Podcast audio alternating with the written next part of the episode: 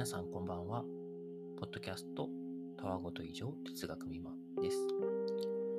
今日はですね、このポッドキャストのトレーラーということで、えー、このポッドキャストでどんなことをお話ししていくのかを皆さんに簡単にご紹介したいと思います。普通こういうあのトレーラー、ポッドキャストの紹介をする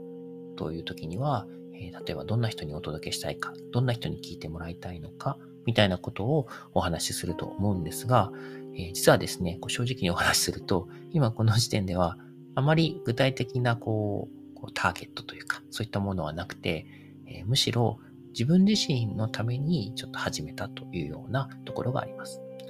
これどういうことかというと、生きている中でですね、こう日々いろんなことをこう思いついたり、まあ、試作を巡らしたり、アイデアがこう生まれたりしているんですけれども、そういったものをですね、こう話すことでアウトプットすることで一旦整理をして、えー、自分の中でこう消化していきたいなと思って始めてみました。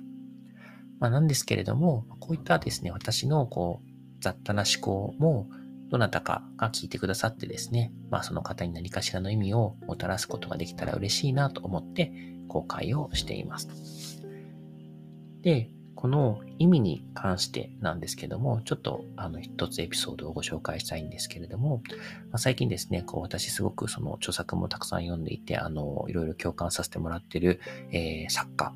と言うべきか、えー、何と呼ぶべきかという方に、えー、山口周さんとおっしゃられる方がいますと。えー、ウィキペディアとか見るとですね、あの、プロフィールには著作家とか、パブリックスピーカーとか、経営コンサルタントたいなことが書いているんですけれども、まあ、その山口さんがですね、えー、最近おっしゃっていることに、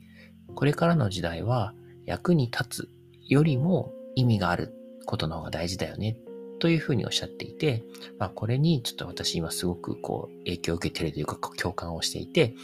まあ、なので、あの、このポッドキャストでもですね、あの、役に立つよりも意味があるっていうことを意識して、なんかお話ししていきたいなと思っています。あの、具体的にはですね、こう、働き方であったりとか、えー、学び方であったりとか、はたまたま遊び方とか、休み方みたいな感じで、日々をこうどう暮らしていくか、まあ、明日という日をどう過ごすべきか、みたいなことを、ま、ちょっと意識しながらお話ししていきたいなと思っています。